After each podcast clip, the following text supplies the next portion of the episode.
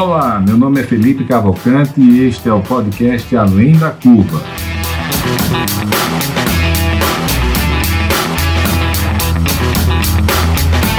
Uma realização da DIT Brasil e da Match Academy.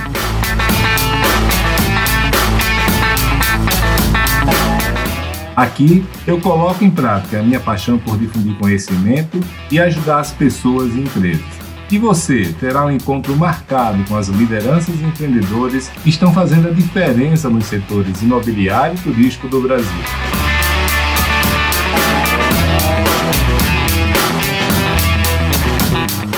Você já conhece a DIT Brasil? A DIT é a entidade de atuação nacional nos segmentos de comunidades planejadas, loteamentos, desenvolvimento urbano, multipropriedade, time sharing e investimentos imobiliários. Nosso foco é a capacitação do mercado e a geração de negócios para nossos associados. Acesse o site www.adit.com.br e conheça nossos conteúdos, eventos, cursos e missões técnicas. Junte-se a nós, aumente seu network e faça grandes negócios.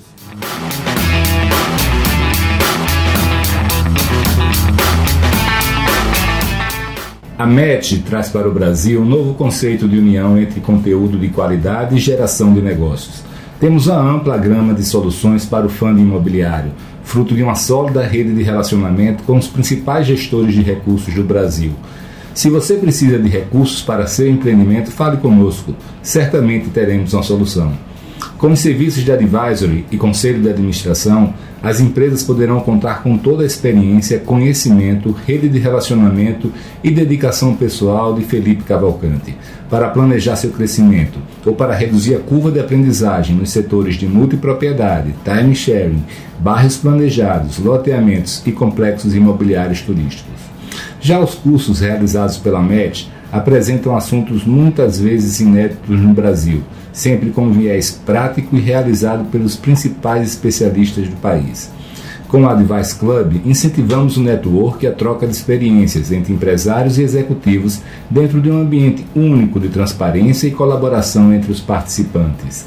Através do movimento Somos Cidade, a MET está contribuindo para difundir o papel positivo do setor privado no desenvolvimento urbano e a importância de tornar as cidades mais acolhedoras para as pessoas. Com os podcasts Além da Curva e Somos Cidades, a newsletter Fica a Dica e o blog Para Reflexão, reforçamos nossa missão de reunir, simplificar e difundir conhecimento.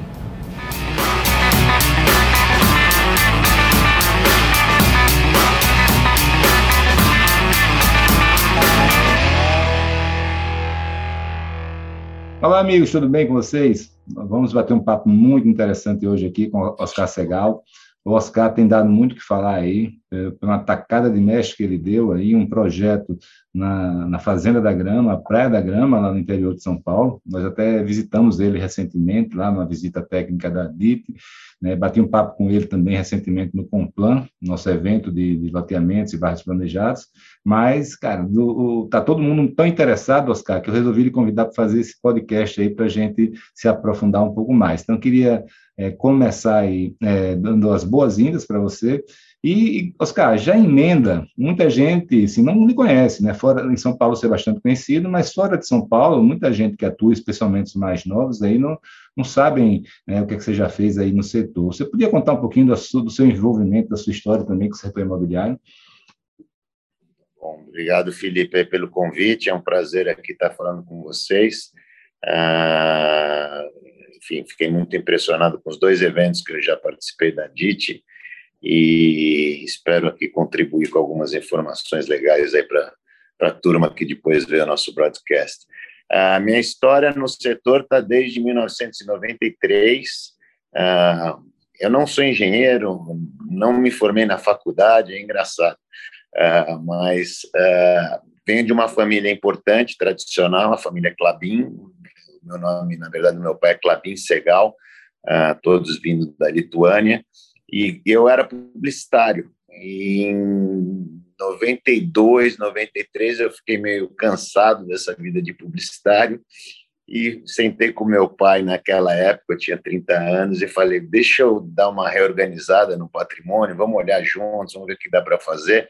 E uma, um dos, ativos mais importantes da família, da nossa parte da família, porque a família Clabin é gigante, eram alguns terrenos na Chácara Clabin, que é um bairro tradicional aqui em São Paulo, que normalmente eles vendiam, porque a nossa ramificação da família são 25% do grupo Clabin. o primeiro Clabin no Brasil foi meu bisavô em 1889. E era a fazenda dele que ia desde o Ipiranga até o Museu do desculpa, desde o Museu do Ipiranga até a Vila Mariana, era uma fazenda gigante. Ricardo Jafé, por exemplo, foi doada pela família, saúde é, na fazenda, isso no final do século retrasado, começo do século passado. E sobrou lá uma gleba gigante, além de ter o museu do meu avô, que foi doado, tal, que é a Chácara Clabim. E a família vendia, porque ninguém tinha aptidão imobiliária, era todo mundo mais ligado à indústria de papel e celulose. E eu resolvi, em vez de vender, começar a falar com os incorporadores, entender e sentar na mesa. Foi o primeiro passo de reestruturação que, eu, que o meu pai, ou porque eu era filho, ou porque acreditava um pouco em mim, topou em me dar um salário X, que era basicamente que eu ganhava na publicidade, para eu tocar adiante, talvez, essa história naquela época, um sonho. E sentando com os incorporadores, percebi que dava para agregar valor nas áreas da família. E, e, aí, em vez de vender, comecei a conversar sobre a possibilidade de fazer parceria. E tive o primeiro grande passo, acho, de sensibilidade foi que a primeira parceria, sociedade que eu fiz foi com a Cirela. Então, tinham muitas pessoas nos abordando. Naquela época, o mercado era muito mais fragmentado, Hoje está voltando a ser, mas naquela época ah, cada incorporadora fazia três, quatro empreendimentos por ano, dois empreendimentos por ano, não tinha volume, escala, era muito mais tailor-made, artesanal, até era mais divertido e os resultados eram melhores, porque você cuidava melhor do, do desenvolvimento. E fiz uma parceria com a Cirela naquela que foi em 94 foi um sucesso absoluto. Fiz outra parceria com a Cirela, foi outro sucesso absoluto. E aí comecei a seguir carreira solo, um dinheiro que a gente estava ganhando e na parcela que a gente vendia do terreno, a gente entrava com uma parte, vendia outra. A gente começou a comprar terreno, a gente, eu digo, eu e o meu primo irmão, que era cineasta. Então, veio um publicitário e um cineasta que tinha filmado Anthony Hopkins, que cara importante da indústria do cinema, mas o cinema era um caos, porque para se fazer uma produção e entre o projeto e realizar o sonho por no mercado demorava muito tempo. E um no segundo empreendimento que eu fui fazer com a Cirela, metade do terreno ainda era do meu pai e do meu tio. E eu chamei ele para o jogo, ele topou, fomos, aí viramos uma incorporadora como a família já tinha dividido os ativos, eu fiz uma incorporadora chamada Clabin e ele fez, na época, uma incorporadora chamada Segal, para a gente não re, reorganizar os ativos todo mundo junto, porque a gente já tinha separado. Perfeito.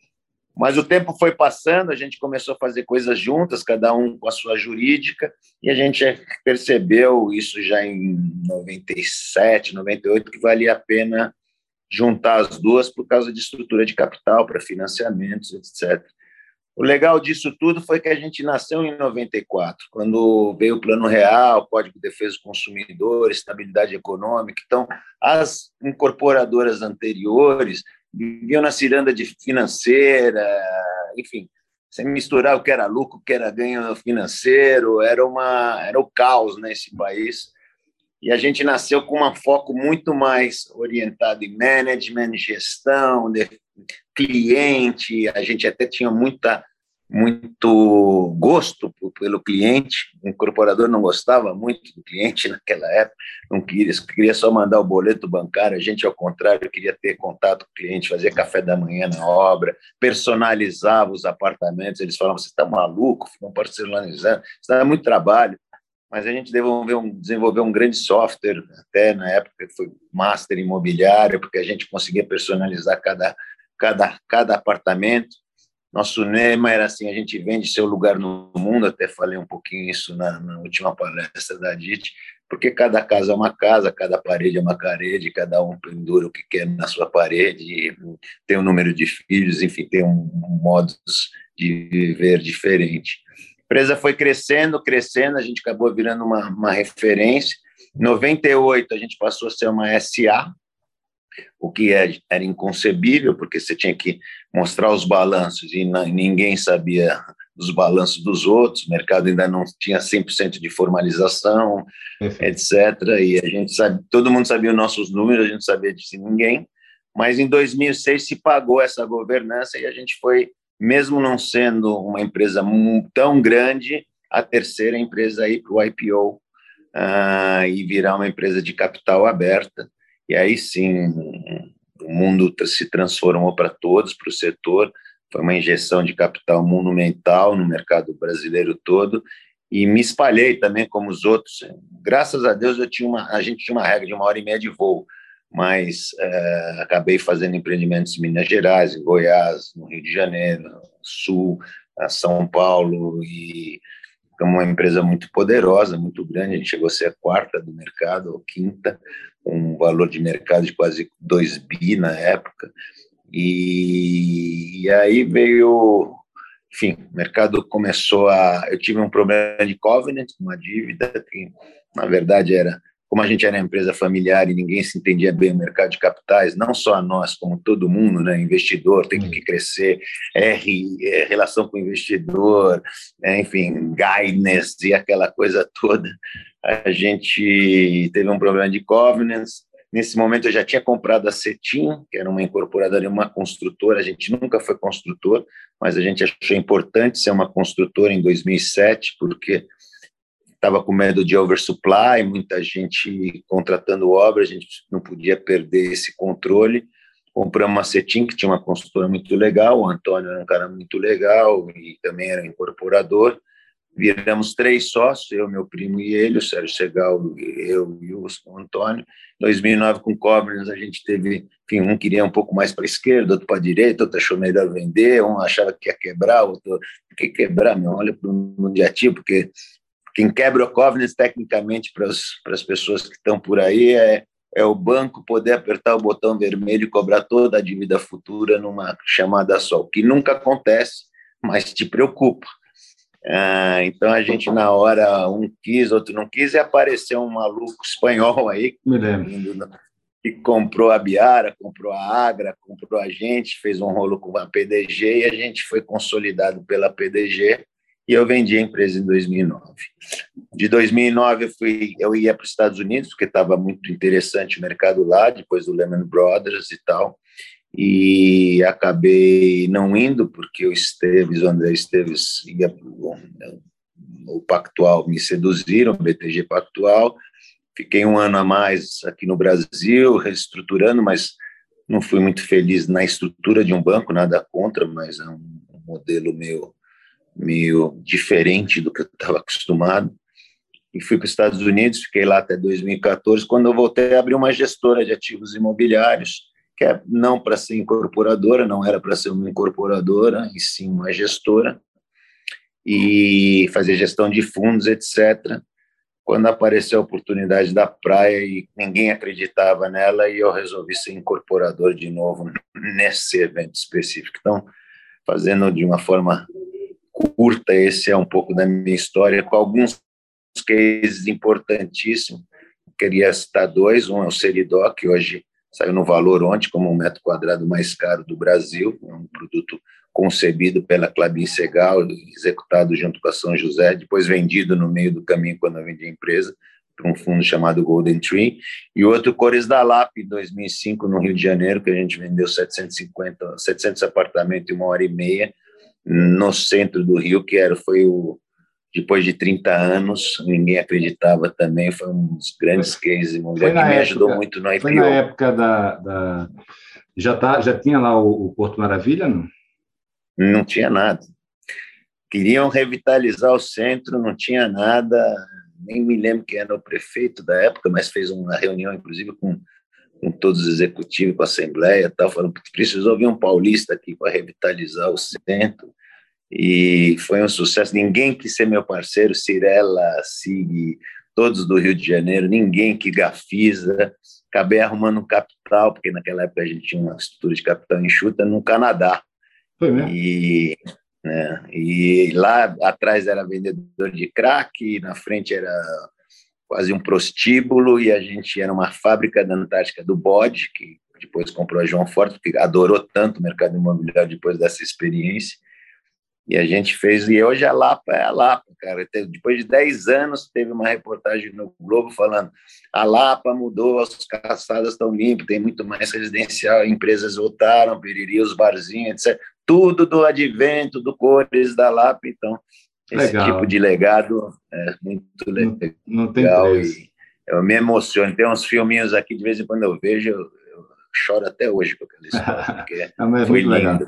Você sabe que o meu filho, eu sou aqui de Maceió, né? E eu comecei a vida fazendo uhum. obra pública, né?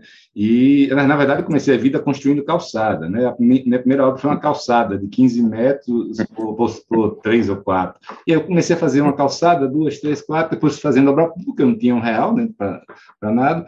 E, e, toda vez que eu vou para Recife, a gente passa por uma cidade chamada São Luís de Quitundo. E na beira da pista da rodovia tem um morro. E eu coloquei uhum. água nesse morro, lá em cima, que era uma comunidade, um bairro grande da cidade, que as pessoas tinham que descer, pegar água, botar aqui dentro da, no ombro, na cabeça e subir para levar água. E, e, meu filho passou a ser piada isso, porque toda vez que eu passo lá, sabe quem botou água nesse morro aqui, filho? É, e aí o que acontece? Cara, a alegria das pessoas quando elas viraram, giraram lá e tinha água na torneira dela. É um negócio que ninguém pode esquecer. Então, assim, a gente fala assim, empresário, é grana, é lucro, é negócio, mas, cara, tem coisa que a gente faz que a maioria é para brilhar o olho mesmo, é para deixar algo, é para produzir. Então, até hoje, quando eu passo pelos meus empreendimentos, olha, foi aquilo que eu construí, né? as pessoas moram lá, e alguns realmente dão, dão, dão um orgulho imenso, né? Imenso. Ah, parabéns, eu me arrepio com essas histórias também, porque é isso. A gente, obviamente, faz para ganhar dinheiro, mas a felicidade das pessoas, quando você vê que fez um bem para a comunidade, para, enfim. Ah, mas tem, tem dois, né? Tem o bem uma história junto com, com, com, com, com nossos clientes ou, ou, ou, com o setor, enfim, com, as pessoas em geral, é muito alegre. Não. Tem uma outro case, eu vou te contar então rapidinho. Eu fiz o, Cores da Lapa nasceu do Cores da Barra. Barra Funda também não tinha tido nenhum residencial e era um bairro, enfim, que, que a gente achava que está muito perto, toda a infraestrutura, transporte, água, esgoto, e a, só que era muito feio onde a gente comprou, uma indústria velha até, ah, e, e em volta era muito feio. A gente fez um acordo com a Souvenir de pintar os, 10 quadras em volta do terreno. E eu batia na porta das pessoas, as pessoas falam: não, não, não, você está mentindo que você vai pintar de graça a minha casa. Eu falo, não, a gente vai pintar de graça. Oh, vou trocar tudo da padaria. Não, não, o que, eu tenho que te dar para isso? Falo, não, não tem que dar nada, cara, a gente só quer melhorar o bairro. Que legal. E, são casos legais, cara. Mas você sabe que, assim, fora isso, assim, que é. Deixa esse legado para terceiros, tem também o legado para a gente, a satisfação própria, né? E, e, e eu estou me lembrando, daqui a pouco eu vou falar da praia da, da, da, da do seu empreendimento, Praia da Grama, né? Porque o desafio, né? Tem empreendimento que a gente olha para ele, é um desafio. Eu nunca me esqueço que eu tinha algumas obras minhas que eram feijão com arroz ali, a turma tocava, não bebia, é. e tinha alguns que eu dizia, pô, isso aqui é, é, é desafiador, né? É uma coisa que você quer ver sair do chão, criar do nada. Então, tem isso também. E aí eu vou querer saber isso com mais calma daqui a pouco. Mas antes, eu, eu queria lhe perguntar uma coisa. Você participou aí, foi, como você falou, você participou daquele, daquele boom lá todo, né? aquela, aquela loucura toda que aconteceu. Felizmente, ainda você conseguiu sair pela porta da frente. Mas a minha pergunta que eu faço é a seguinte: você, quais foram as lições, os problemas que aconteceram naquela época? Você tem algum que você está vendo acontecer novamente, tipo assim, ou, ou o mercado, ou parte do mercado, tipo assim, não aprendeu alguma lição que, e, e continuam errando eventualmente? Boa pergunta. Eu, saí um pouco do setor, né? De uma certa forma, hoje eu estou mais focado em logística e tal. Assim, eu acho que todos tem muita gente nova aparecendo Uh, a estrutura, o primeiro, os investidores aprenderam que a escala não está necessariamente ligada à rentabilidade. Pelo contrário, tirando Minha Casa Minha Vida, o MRV, que é uma, um caso à parte. E é industrializado, né? Vamos dizer assim. Ah, no fundo, no fundo, a escala não te traz um ganho de rentabilidade, pelo contrário, te traz uma perda de qualidade e perda de eficiência. Nosso negócio não é um commodity tudo igual, é classe média. Até hoje a HIS tem produtos diferentes de outros produtos, porque você consegue disfarçar um HIS para enquadrar na caixa, para enquadrar o sistema, para usar menos capital, tal, que é um risco bastante grande. Hoje mesmo o HIS está sofrendo muito, né? Minha Casa Minha Vida está sofrendo, porque a inflação subiu, de acordo com a Caixa estabilizar, etc. E tal. Eu, tenho... então, acho que alguns aprendizados aí que eu acho que serviram de lição, mas o mercado tem memória curta. Já, é por isso que eu estou lhe perguntando. Ano, ano passado já estavam começando a falar em IPO de novo tal. Eu jamais compraria, abriria um capital de uma companhia de novo, porque tudo que eu estou te falando, perde qualidade, perde eficiência, ah, é, tem uma necessidade de crescimento brutal, que é muito difícil crescer de maneira qualitativa. O ah, que mais que eu posso te dizer que foi um grande aprendizado? Segundo, eu acho que temos que tirar de exemplo a Ezetec, por exemplo, que não respeitou, não, não, não seguiu, de né? governança de seriedade, mas se o cara falar, você tem que crescer, você tem que lançar um bilhão esse ano, eu falo, cara, se eu quiser, se eu não quiser, não lanço. Vou ver se eu consigo comprar um terreno bem comprado e se eu tenho um bom negócio. E acabou, de uma certa maneira, se quiser vender sua minha ação, vende. Eu não me importo se caia no mercado 200, perco metade do valor, não. Eu vou manter minha consistência e minha estratégia. E foi uma empresa que passou bem no mercado, foi uma das últimas, inclusive, e tinha uma, tem uma, continua tendo uma boa estrutura de capital. A maioria sofreu demais, perdeu muito dinheiro, teve gente que quebrou no caminho, teve gente que ganhou muito bônus no caminho. Ah, isso, isso é uma coisa. Outra coisa também que eu aprendi, assim, você vê a Gafisa, né, uma grande, grande escola, passou a ser gerida por executivos, não pelo acionista maior. É uma incorporação.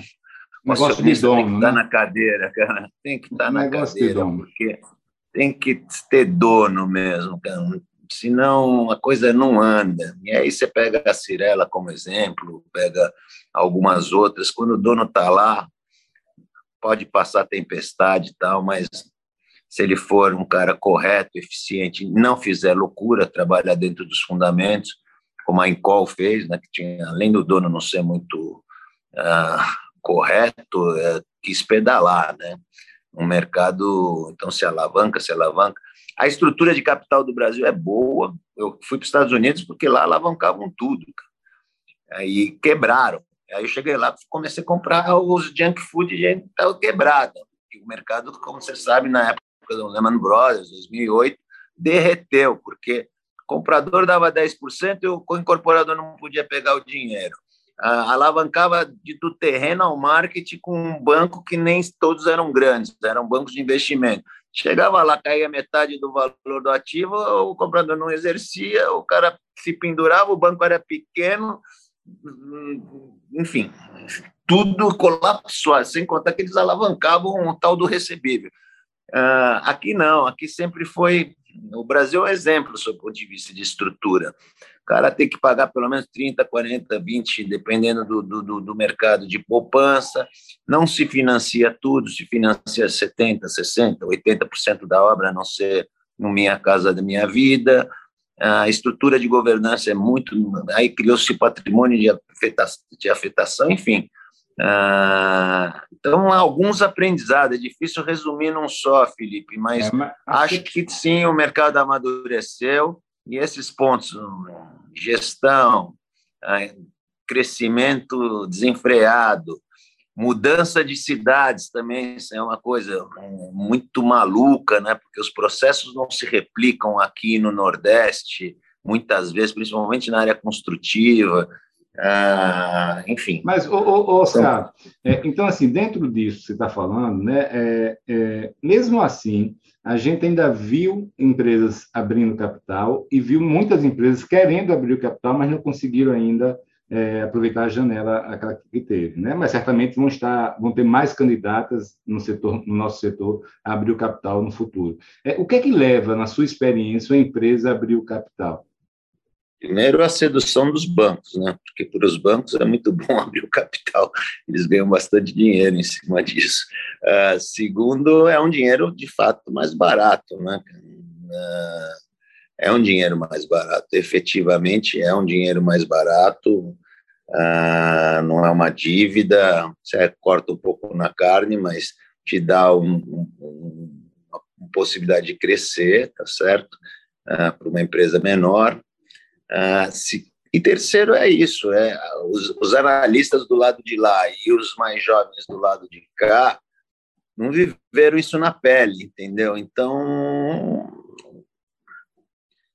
as pessoas sonham, as pessoas idealizam talvez de uma maneira que não é a realidade. A gente percebeu a realidade, a dureza que é, a pressão que está por trás do capital, o quanto ruim é ter dinheiro na companhia sem ter efetivamente bons negócios, está certo, sendo oferecidos ou, ou, a possibilidade de ter compras de bons terrenos ah, e, e, esse dinheiro arde na rentabilidade muito forte.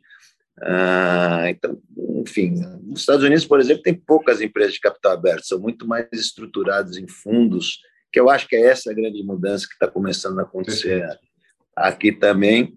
São uma parceria com alguns fundos que entram direto nas SPEs e, e dá musculatura para alguns gestores importantes que tragam rentabilidade para o fundo.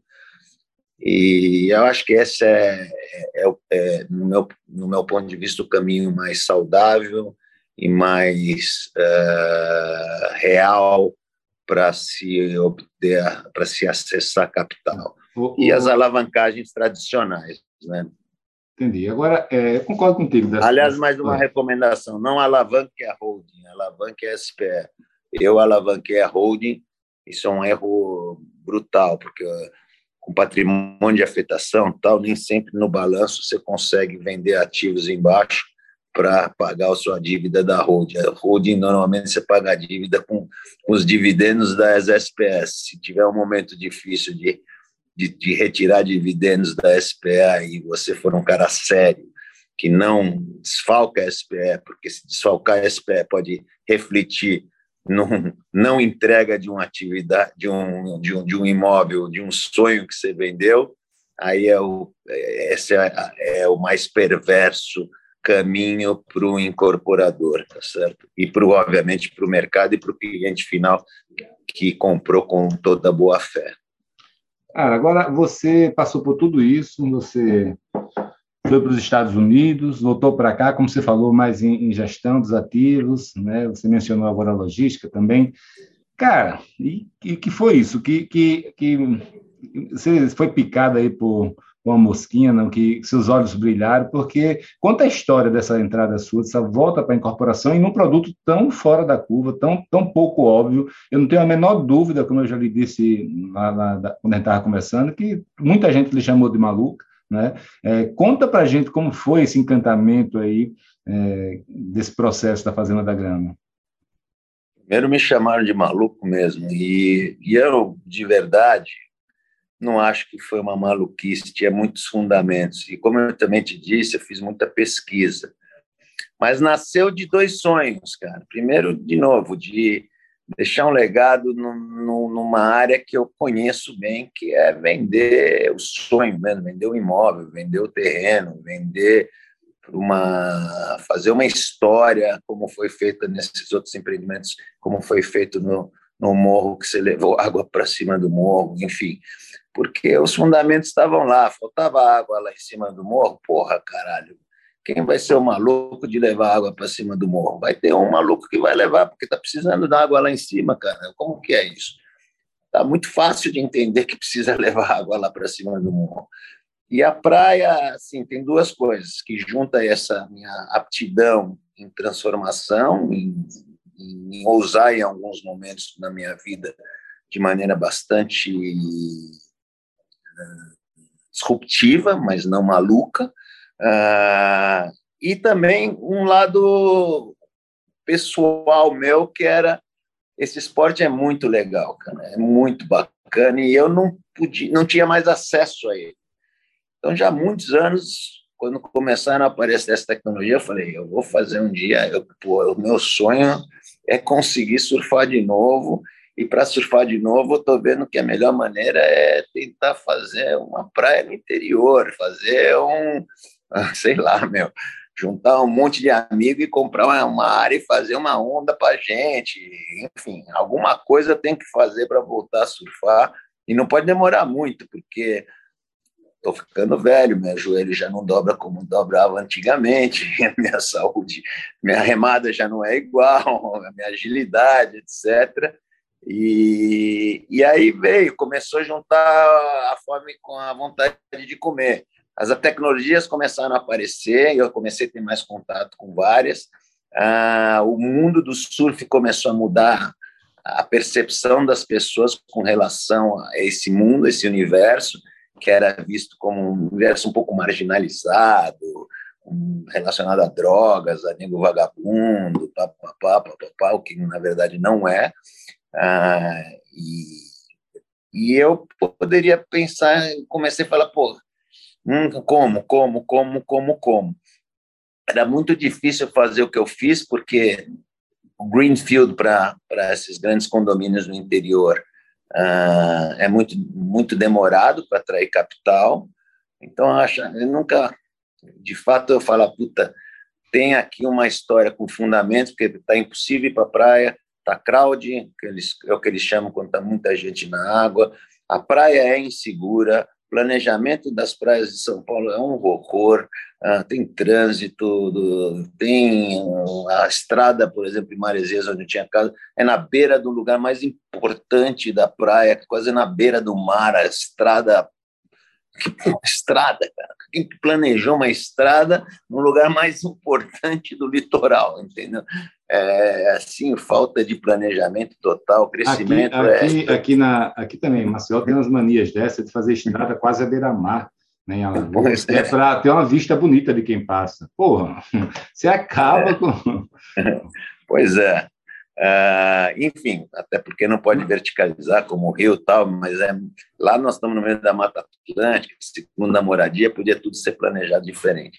Uh, e aí apareceu a oportunidade da grama, que foi vinda de um fundo que a gente tem aqui na KSM, a gente tem 70%, a gente faz a gestão de 70% da Bossa Nova Sotheby's, que é uma imobiliária que estava vendendo um, um subcondomínio dentro da grama, e um dia, numa reunião com o presidente, ele falou: olha, eles estão gostando tanto do nosso trabalho que eles querem fazer a fase 3, lançar a fase 3 com a gente. Eu falei: o quê?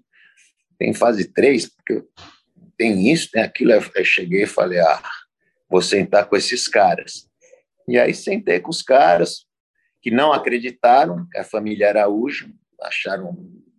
Acho que só sentou por, comigo por causa da minha história de de 20 anos, 25 anos de mercado imobiliário, na época 26 anos, sei lá, alguns cases de sucessos importantes, Seridó, por exemplo, no alto padrão, muito referência, todo mundo conhece, Clabin Segal, todo mundo conhece, a, a marca Clabin, todo mundo conhece, mas eles me falaram que você está maluco, cara, eu não vou, não vou participar com você nesse negócio, porque esse tipo de área você compra com permuta, né? você não compra no dinheiro.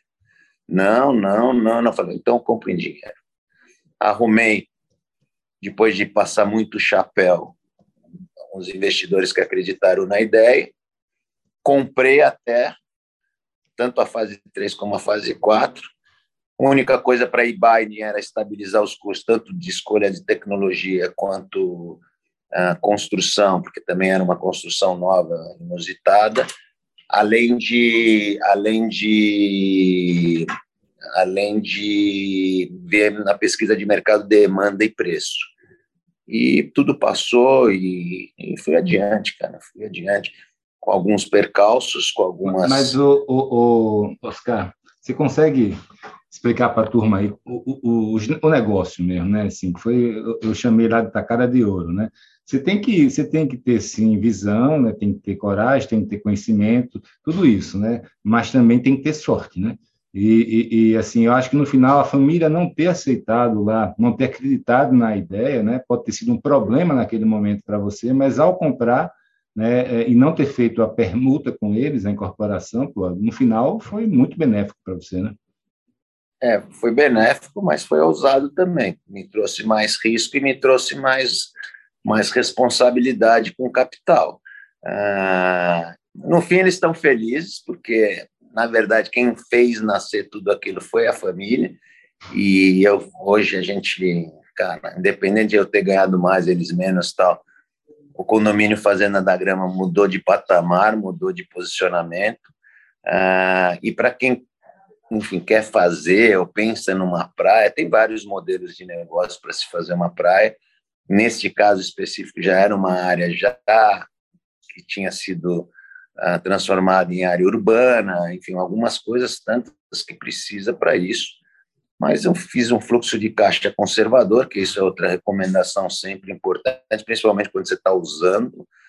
Se eu estou usando, eu vou ter que pôr mais taxa de risco, mais uh, menor velocidade de vendas, todas essas premissas que você faz num fluxo de caixa para mostrar para o capital e deixar o capital preparado, que a pior das hipóteses pode ser um número muito importante.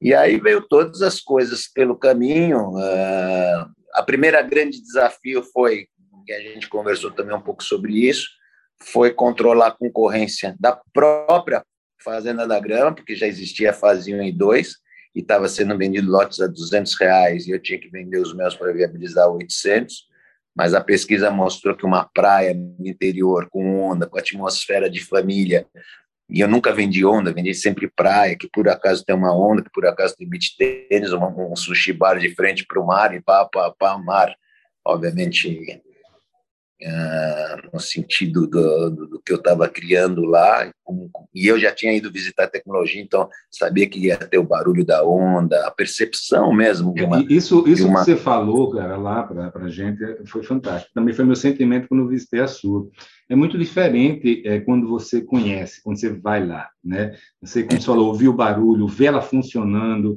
né? E as pessoas não acreditavam muito porque não, não conheciam. Eu, como você disse lá, olha, eu conheci, eu vi funcionando. Então, isso deu um, é. né? um, uma, uma coragem. Não, arrepiou. Né? Arrepiou. Quando eu vi funcionando, eu falei, nossa senhora, o que, que é isso? No meio das montanhas, em São Sebastião, foi arrepiante, cara. E, na verdade, os gênios mesmo são esses espanhóis, dois irmãos engenheiros. São Sebastião produz engenheiros de altíssima qualidade na, na Europa toda, para, a princípio, tem grandes faculdades, grande, Bilbao, aquela região. E Agora, esses caras. Ah, conta a história um pouco deles, dessa tecnologia, para a gente.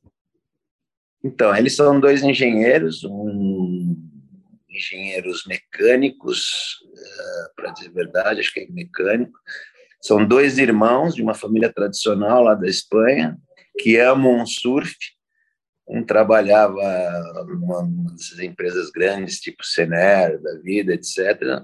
E o outro também trabalhava numa outra empresa de engenharia, mas um com mais aptidão comercial, o outro mais físico mesmo, talvez seja até engenheiro físico. E há 15 anos, agora já 17 anos atrás, quando eu conheci ele, 15 ou, ou sei lá, hoje 18 anos atrás, os dois resolveram fazer onda. E começarem, começarem, investiram, investiram numa empresa familiar pequena, aí criaram, criaram modelos e modelos, computador, e reproduzir o fundo, e reproduzir a energia da água, e reproduzir...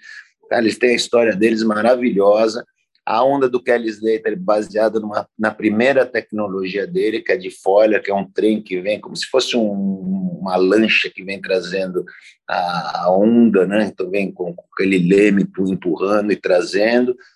e começaram por aí e tal, e foram desenvolvendo, melhorando, melhorando, melhorando, até chegar essa tecnologia, chama-se Wave Garden, que, que é, o, o, é uma tecnologia diferente de todas, que consome menos energia, produz mais onda, a onda vem de frente, enfim, uma série de coisas que me fez escolher eles, e o que, outra coisa que me fez escolher eles foi, de fato, essa essa, essa luta e essa dedicação, essa persistência de muitos anos até agora, que agora começou a virar um negócio. Tá? Com essa tecnologia nova, começou. Os outros eram muito difíceis de se viabilizar.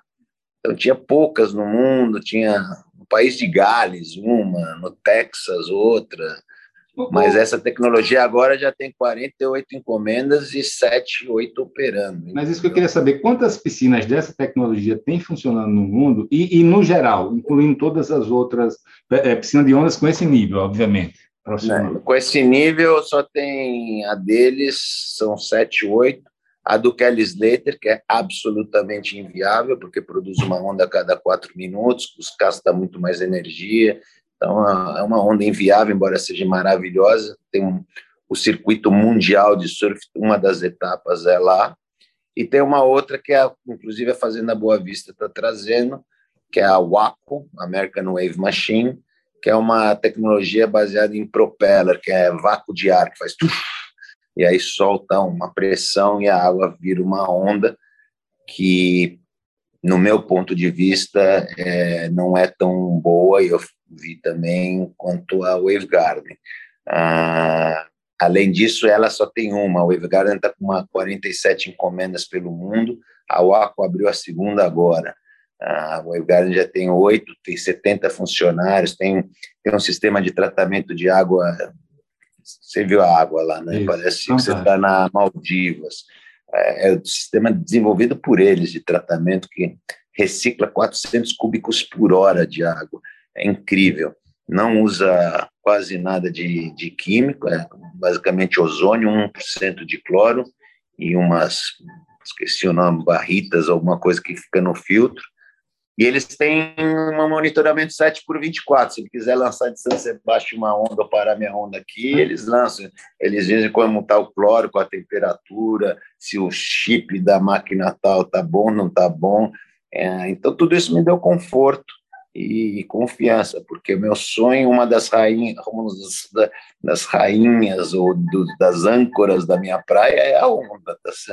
Imagine se parasse de funcionar. Então, uh, eu fiquei convicto e, enfim, as outras são parques, a minha é única particular.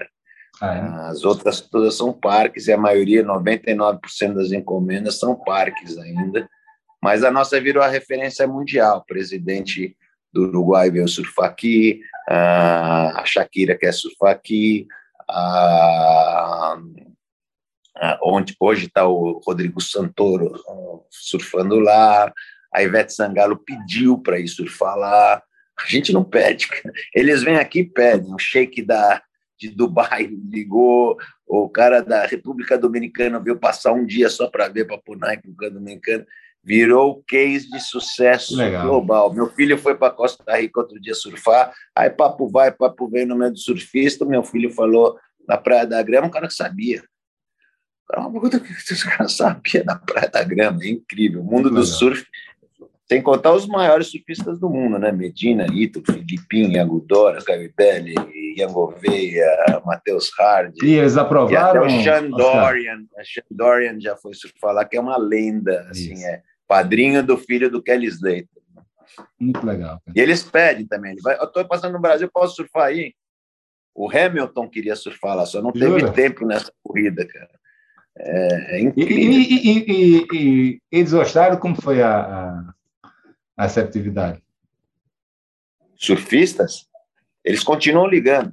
Caibelli outro dia foi participar de um torneio, falei, posso treinar aí, pelo amor de Deus, cara, não tem onda, aqui daí tem sempre onda. Para eles é muito bom. Ah, o Samuel Pupo, que acabou de entrar, que é irmão do Miguel Pupo, um surfista mais novo, ele um dia a gente pôs as ondas de aéreo para ele treinar lá, para fazer aéreo, para a gente testar as ondas. Ele fez 160 aéreos. Falou, cara, eu faço isso em um ano. Ah, eu fiz isso em um dia. que loucura. Porque é a onda que não acaba. Então, o astral na água lá é muito legal, porque como tem onda para todo mundo, diferente do mar, que você não sabe que horas vem, exatamente qual posição vem, e tem muita gente disputando, então é um clima tenso, ninguém fala muito com ninguém, tá todo mundo olhando se vem a onda, quem não vem, quem vai pegar primeiro, porque tem uma regra né, de quem. Lá não, vai você que não aguento mais. Pisa um pouco mais assim que você vai se dar melhor e falam da vida, e é uma curtição a água no final das contas. É, é muito legal. Então, os, os, surfistas profissionais adoram, acham muito boa a onda do Kelly mas é tensa, porque em 10 caras você vai surfar 7, 8 ondas por dia, na minha, em 10 caras você vai surfar 30 em uma hora. Ah, é uma onda mais longa, lá é verdade, mas lá é engraçado, porque o cara que pega a primeira onda, fica um outro no meio da onda, porque se o cara cair para não perder essa onda que é comprida, o cara entra no meio. Então o cara fica torcendo para o amigo cair, para ele poder ir. Né? Que legal, cara. Que legal. Agora, é, você estava falando do Shane Dorian, eu tenho quase certeza, não, não lembro se é ele, mas que desenvolveu um tipo de quilha, que foi ele que desenvolveu um tipo de quilha diferente muito tempo atrás, não? Não sei, nesse nível eu não sei. Esqueci de falar de uma tecnologia que existe na Austrália ah, que também é do cacete. Agora, essa quilha, não sei se foi ele, mas ele não, é uma lenda. lembrando, do... porque a minha primeira prancha de surf, eu acho que, se eu não estou enganado, foi com uma prancha com um tipo de quilha que ele tinha desenvolvido. Né? Mas não, não sei, se tô, não sei se eu estou se eu tô, é, trocando ser, as bolas. A gente, hoje a gente google e a gente descobre, mas que ele é uma lenda, ele é. E veio aqui, porque o filho dele está entrando no circuito mundial, é um garoto ainda, eles tiveram uma competição em Florianópolis, ele quis vir ver aqui e veio junto com a, com a medalha olímpica da Inglaterra, que é, é uma menina chamada Sugar Brown, e, e, todos publicam, por isso que virou uma, uma, uma, febre global. E os espanhóis também, eles, eles falam que quem reproduziu nossa visão efetivamente foi a Praia da Grama, porque a gente não queria fazer só a onda, um lugar que o cara entre para lá e surfar. A gente queria fazer um lugar que seja, que represente uh, uma, um lifestyle mesmo, que é o mundo do surf, entendeu? E nossa praia é isso. Quero ver você surfando lá, então, pô. Não, eu não sei não surfar, parei isso aí há 15 anos de idade. Eu passei a organizar campeonatos de surf, porque eu tenho 9 graus de miopia, 9,5, e aí eu, eu, ia com lente de contato, eu perdia as lentes durante o surf, eu parei. Aí, para não ficar, para não ficar né, sem estar envolvido no mundo, eu passei a organizar campeonato de surf. Então, organizei vários campeonatos aqui em Alagoas, né? Panamérica. Legal. Muito legal. Mas, cara, deixa eu, deixa eu, eu quero falar um pouco também de, de negócio, assim, né? Você, quais são os, os números que você pode passar para a turma que está querendo empreender cara, né, e fazer isso? Posso passar todos, não tem problema nenhum. Eu, enfim, como eu falei, já vim de uma empresa de capital aberto, sempre publiquei a realidade. Assim, a, a, o terreno em mais infraestrutura custou mais. A gente comprou, na verdade, uns 630 mil metros quadrados de área de venda, tá? Ah, um milhão e 800 mil metros quadrados de área total, mais uns 630 mil metros de área de venda. O custo, uh, em grandes números, assim, uh, uns 170 milhões, 160 milhões uh, em terreno e infraestrutura, um pouco mais, um pouco menos, agora esse número não está bem. Eu te digo o número depois por metro quadrado, que está um pouco mais na minha mente ah, e gastamos mais ou menos entre tecnologia e a praia outros quase 200 milhões. Então, estamos falando de um investimento de 370, 400 milhões, que dava na época em torno de 500, 560 reais um metro quadrado de custo, de custo. Por isso que eu tinha que vender 800. Que isso, dado a velocidade de venda e tal, dava uma exposição imaginada de 100 milhões de reais. A gente imaginava vender, a gente sempre pode abortar nos primeiros três, quatro meses se não tivesse pertinência, etc. Foi criada a questão do título, que veio como receita extra, mas eu também dava desconto. Então, eu vendia o título, como eu te falei, em torno de 800 mil reais para quem comprasse de alguém que já morasse lá o terreno.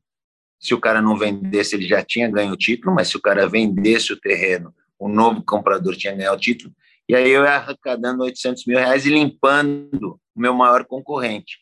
Como isso não estava na conta... para a turma, porque esse título, na verdade, era para quem já tinha lote ou, ou, casa lá na Fazenda da Grama, né? É, na verdade, a, a, a estrutura jurídica, existe a, a MG, que é a Associação Master da Grama, que embaixo tem um clube de golfe, tem um, um outro, uma outra jurídica lá que eu esqueci, e eu estava segregando lá uma jurídica que era o Clube Praia da Grama, que só pode ser sócio quem tem lote lá dentro, como é o caso do golfe. Uhum. É, a única coisa é que, como o cara que tem casa lá dentro, e a maneira de aprovar essa assembleia foi, eu falei, eu vou dar o título para todo mundo. Vocês passam a ter, só que eu vou ter que cobrar 800 mil reais o metro quadrado do outro, que inclui o título do meu, na minha fase 3 e 4. Como vocês estão vendendo na 200, eu tenho a impressão que vocês têm grande valorização, porque a praia, mostrei a pesquisa, tal, vai trazer valorização. Só que se só vocês venderem, eu não consigo fazer a praia, cara, porque eu também não posso ficar sem arrecadar dinheiro. Então, assim, se vocês não vendem, o nego vai comprar meu lote. Se vocês vendem, como a base de preço é muito menor, o nego vai comprar o seu lote. Então, quem não vender, está com título provisório por sete anos. Quem vender, o novo comprador tem que comprar de mim o título. E esse título vai custar 800 mil reais.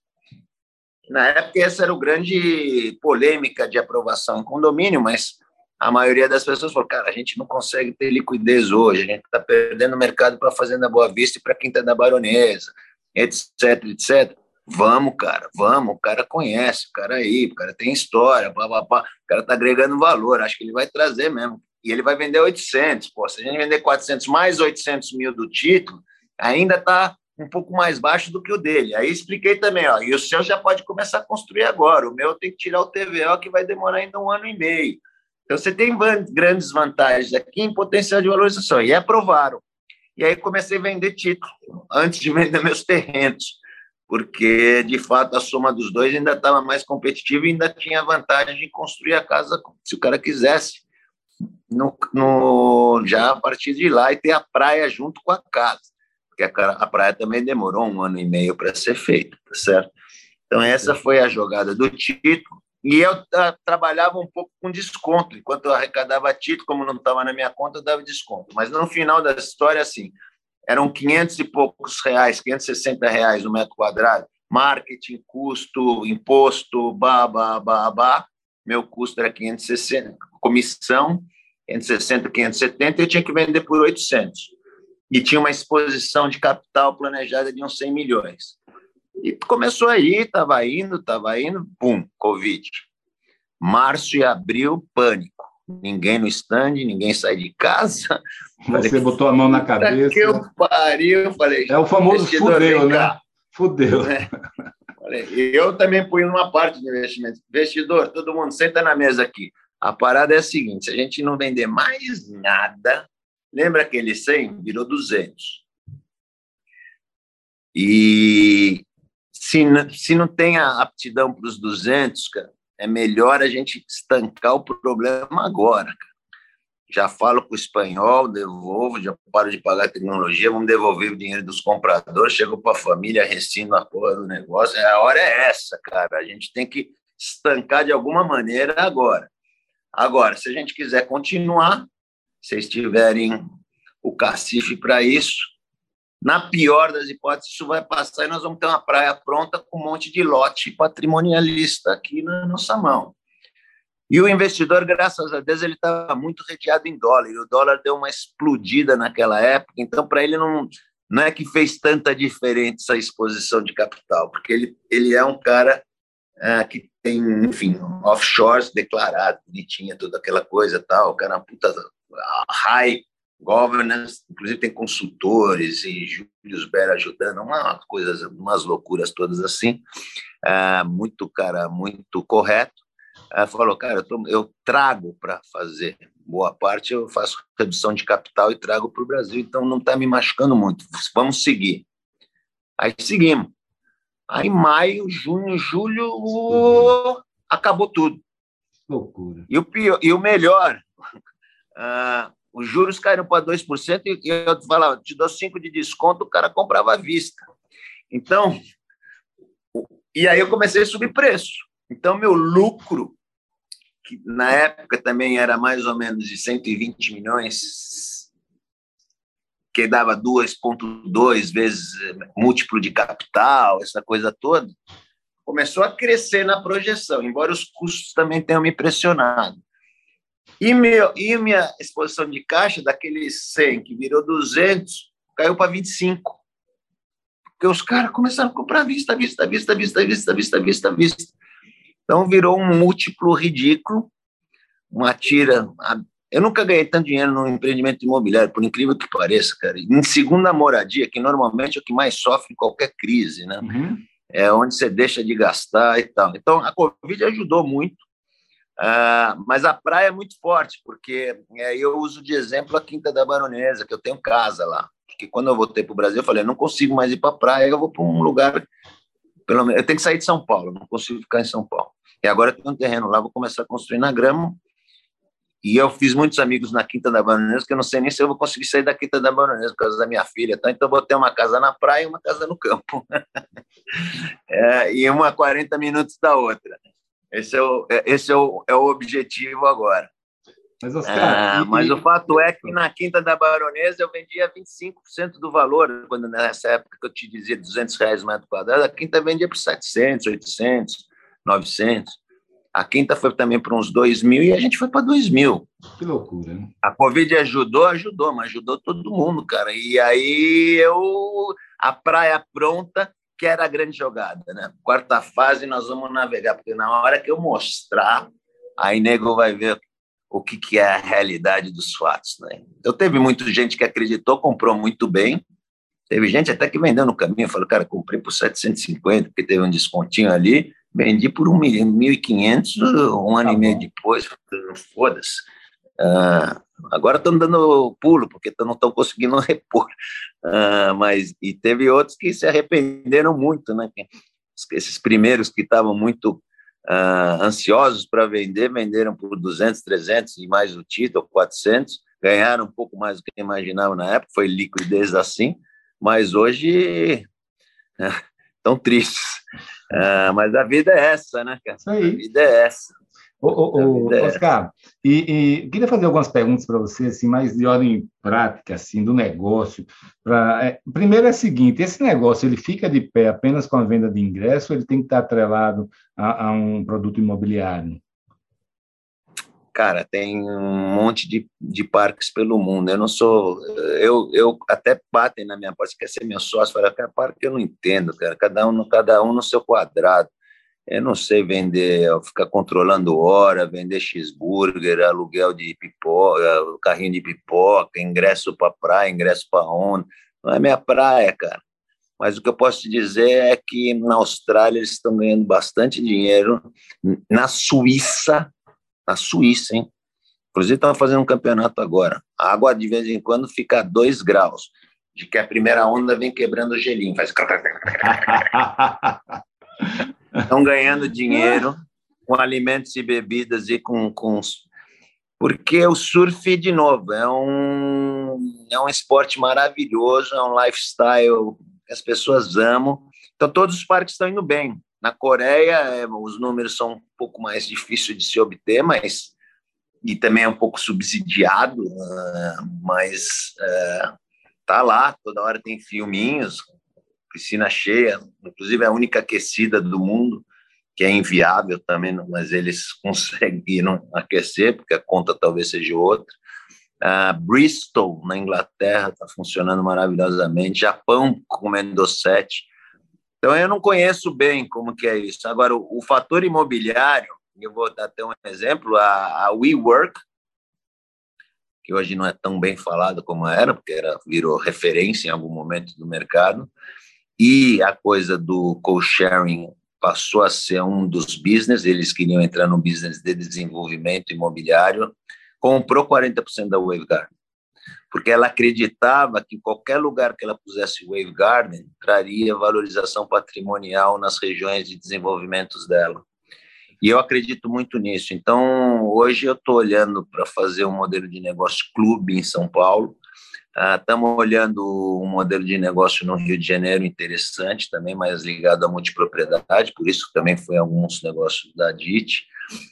Tem multiuso, que você pode ter retail com, com residencial de renda, com aluguel de onda, um mix é possível também, mas se fizer isso, provavelmente vou trazer um operador de parque para fazer isso e, e me beneficiar do entorno, que, enfim, qualquer negócio que tem vista para o mar tem mais valor. e é quase vista para o mar. Então, assim, tem muitas possibilidades. É, é, isso que eu queria lhe perguntar sobre essas muitas possibilidades. É, acabou se fazendo isso aí no empreendimento com, de alto padrão, né, com um metro quadrado caro, que se conseguiu tornar ele caro, um valor agregado, mas ele é um produto que pode ser feito, desenvolvido para empreendimentos também para a classe média, ou é só para alto padrão?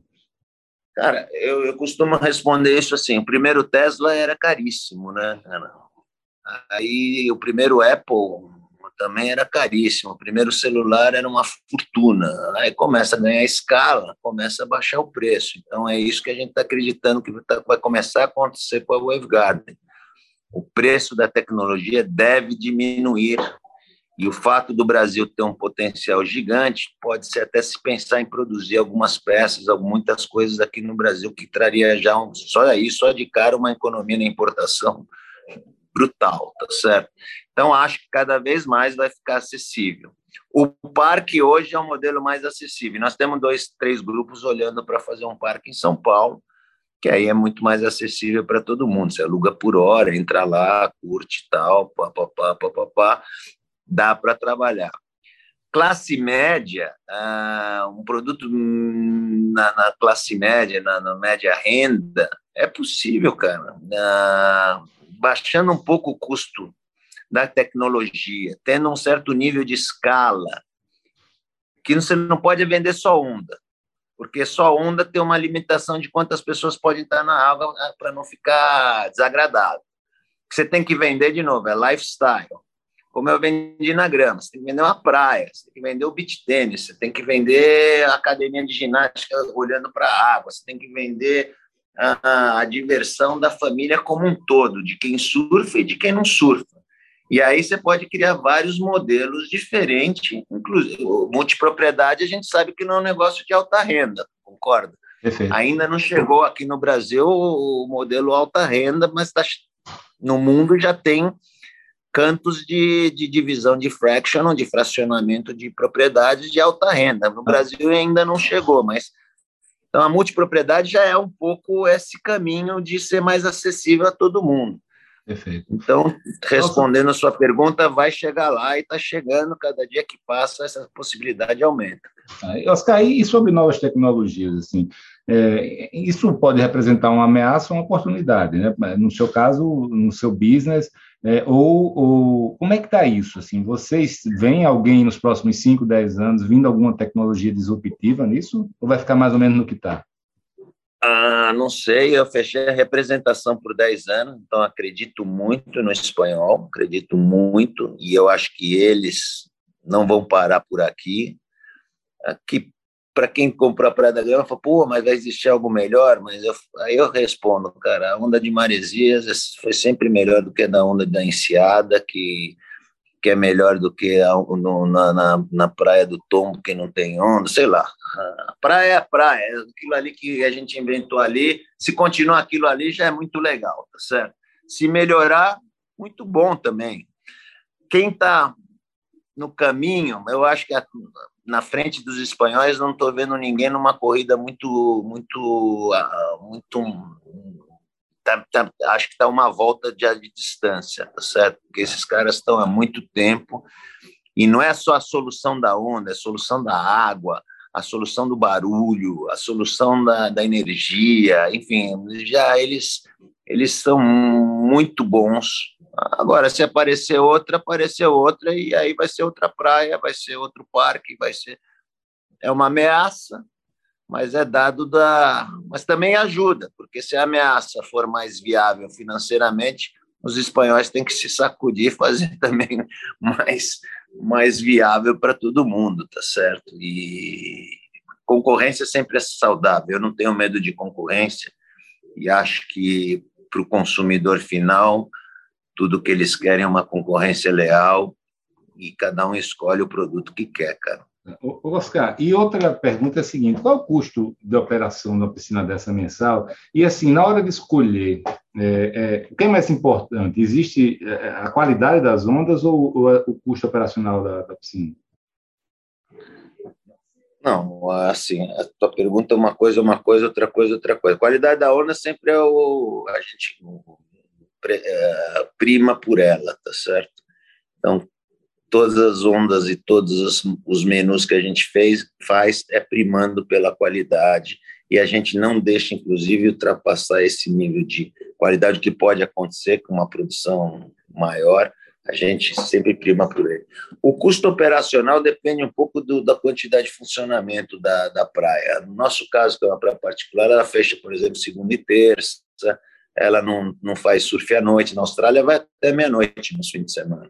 A gente não, a gente para na hora do dia, nem entramos no horário de verão, não tem esse ano, mas a gente está parando às seis, poderia até às sete agora. Os, os condôminos que decidem, eu entreguei para eles agora essa gestão dos horários e de custo tal, está mais ligada a eles. Hoje eu diria para você que a praia é quase superavitária, porque os convidados pagam o Blue Fee 500 reais por uma sessão de uma hora e meia, né, que a gente chama de swell.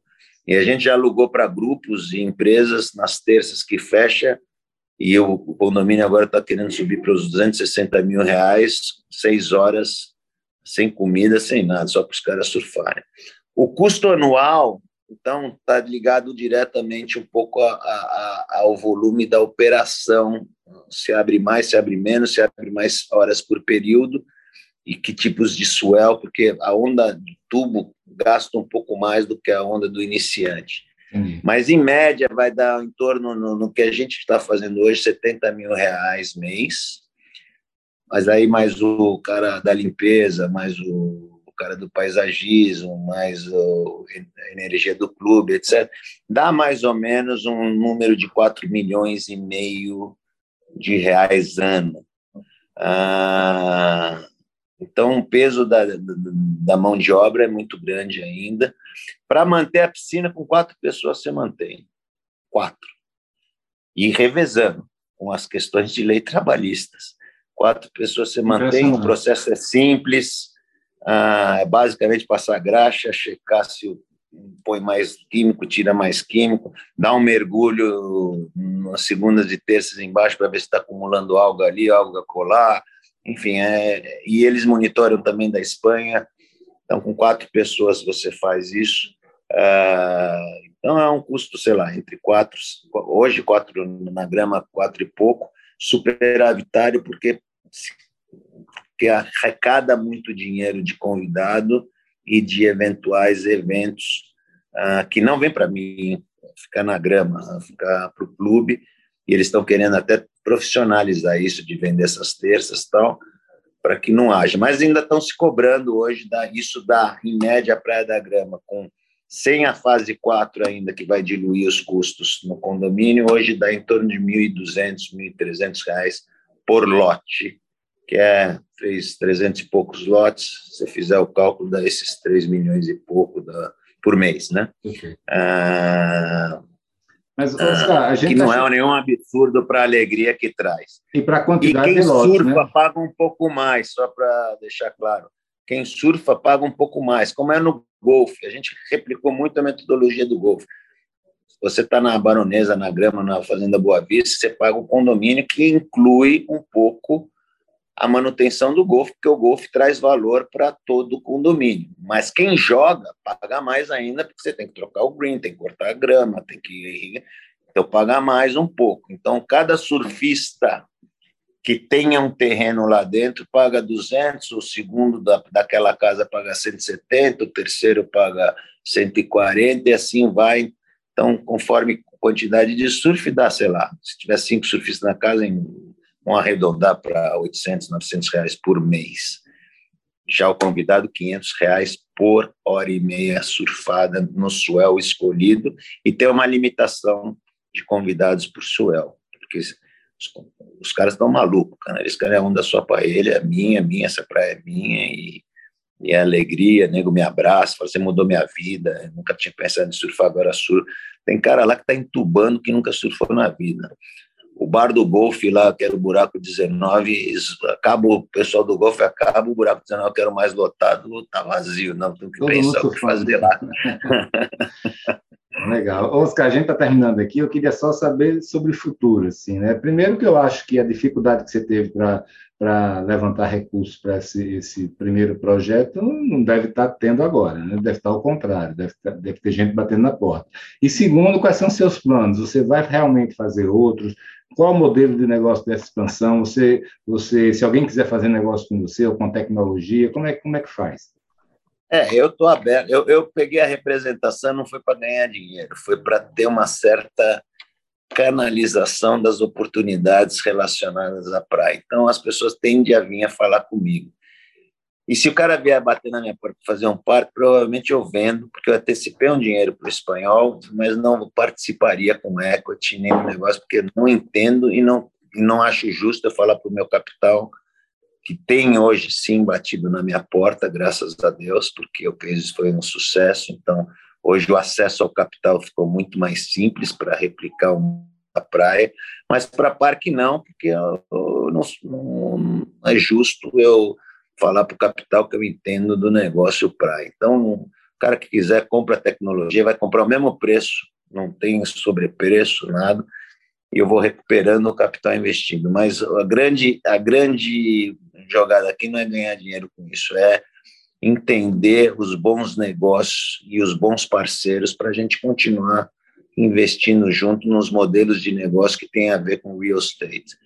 E, particularmente hoje, a gente está olhando aqui em São Paulo, uma coisa ainda de alto padrão, que seria um clube privado, como o Clube Pinheiros, para poucos, com uma praia, com restaurante, com lifestyle, com beach tênis, com academia, com skate indoor, com, com, enfim, uma série de coisas, um clube do futuro, eu diria, com poucos Legal. sócios, que o título patrimonial teria um valor sempre, que a gente, e não que a transferência seja maior do que o título, então a gente está bolando na legislação tudo, não é fácil, não tem tantas áreas, mas a gente não quer estar muito longe também da Faria Lima, que hoje é o PIB do Brasil. No Rio de Janeiro estamos também analisando um negócio grande com multipropriedade, que aí sim a gente estaria investindo.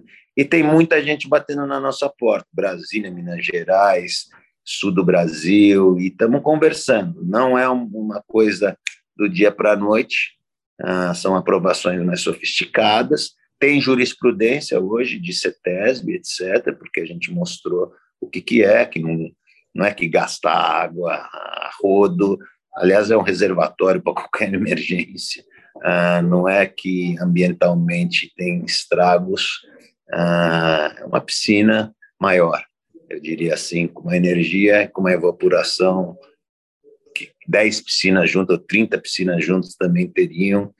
Ah, em energia, a gente tá, vai começar a comprar no Mercado Livre, enfim.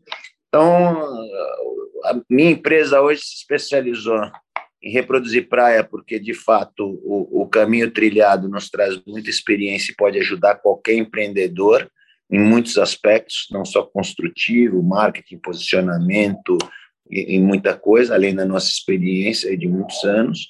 E estamos olhando alguma agora fundos logísticos um pouco mais, que é uma outra área que o outro sócio meu toca. Estamos olhando por aí, talvez a gente volte a pleitear ou ser sócio ou tirar um certificado CVM para fazer gestão de fundo residencial, porque foi a praia que eu sempre naveguei. Então, o futuro hoje está bastante ligado à praia, um pouco uma, também mais hoje intensamente ligado à logística. Perfeito. E, né, e muita alegria fazer a praia, porque, assim, como a gente falou no começo, a alegria das pessoas é, é latente, assim, você vê, você vê o vovô sentado fumando charuto, vendo o neto, vendo a esposa aprender, vendo o outro comendo sushi, todo mundo naquele ambiente seguro, feliz, contente, com sol, pouca roupa. Uhum. é muito melhor que esquiar. Não, eu brinco, cara, esquiar dá um trabalho, dá, é um trabalho infernal, né? Sem contar quanta roupa, tem que acordar muito cedo, tem que sair para sair da pista, dar um trabalho, tirar a bota, põe bota. Aquela bota, pelo amor de Deus. Mas valeu, Oscar, foi ótimo Enfim. papo, tá? Parabéns aí, dá para dá sentir aí seu orgulho, aí, sua satisfação com o seu, seu legado aí, né? E, e eu estou muito feliz. Eu acho que realmente esse produto ele tem um potencial brutal, tanto para o setor imobiliário quanto turístico, né? Então, assim, acho que você vai nadar de braçada aí, espero que você tenha muito sucesso de coração, tá? E eu passo para você aí para dar as palavras finais. Obrigado, Felipe um minutinho de palavras finais. Primeiro, quem ousem, ousem que a alegria do sucesso, da ousadia, ela é ah, brutal.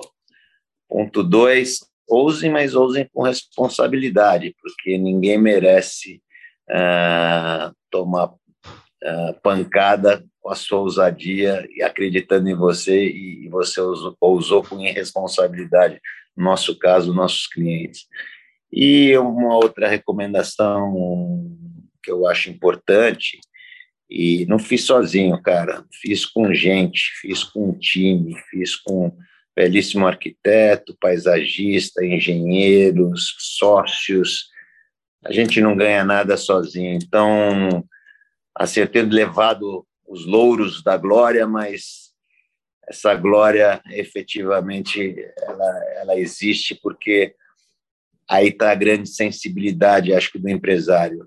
Pôr na cadeira certas pessoas certas, uh, motivá-las, uh, escutá-las, porque nem tudo você vai estar tá certo, uh, tratá-la com respeito, com correção, com honestidade, que deveria ser um commodity no Brasil. E aí você chega lá, cara, você chega lá e e é muito bom chegar lá, é muito bom. Não, a gente diz aqui, a gente não veio a passeio nessa vida, né? Então, vamos, vamos deixar alguma coisa importante aí e, e, e ter orgulho de mostrar para os nossos filhos, para que eles deem continuidade, cada um no seu quadrado, mas com esse espírito de realização, transformação e, e fazer o bem para as pessoas, cara. Falou bonito. Gostei de ver. Terminou muito bem. Amigo, obrigado aí, valeu e sucesso, tá? Grande abraço para você. Obrigado, Felipe. Foi um prazer grande e sucesso para vocês também, que eu sei que a iniciativa de vocês ah, é quase filantrópica. Ou se não é filantrópica, é, é quase filantrópica. Então, é, a gente tem que tirar. Eu digo isso também aos gestores de condomínio, falo, pô, eu não teria essa saúde nem essa paciência. Graças a Deus existe gente que nem vocês, cara, porque organizar um setor, trazer informação para o setor, uh, dividir tudo que vocês dividem de conhecimento é, é muito legal. Então, eu que agradeço, cara, de coração. Valeu, então, Oscar. Grande abraço, hein?